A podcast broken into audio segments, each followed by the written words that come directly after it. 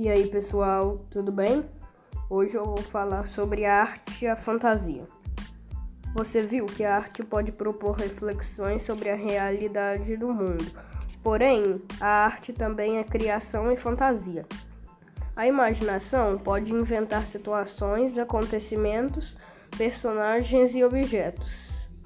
Ela pode também criar formas melódicas e ritmos. Mas será que é possível criar algo completamente novo?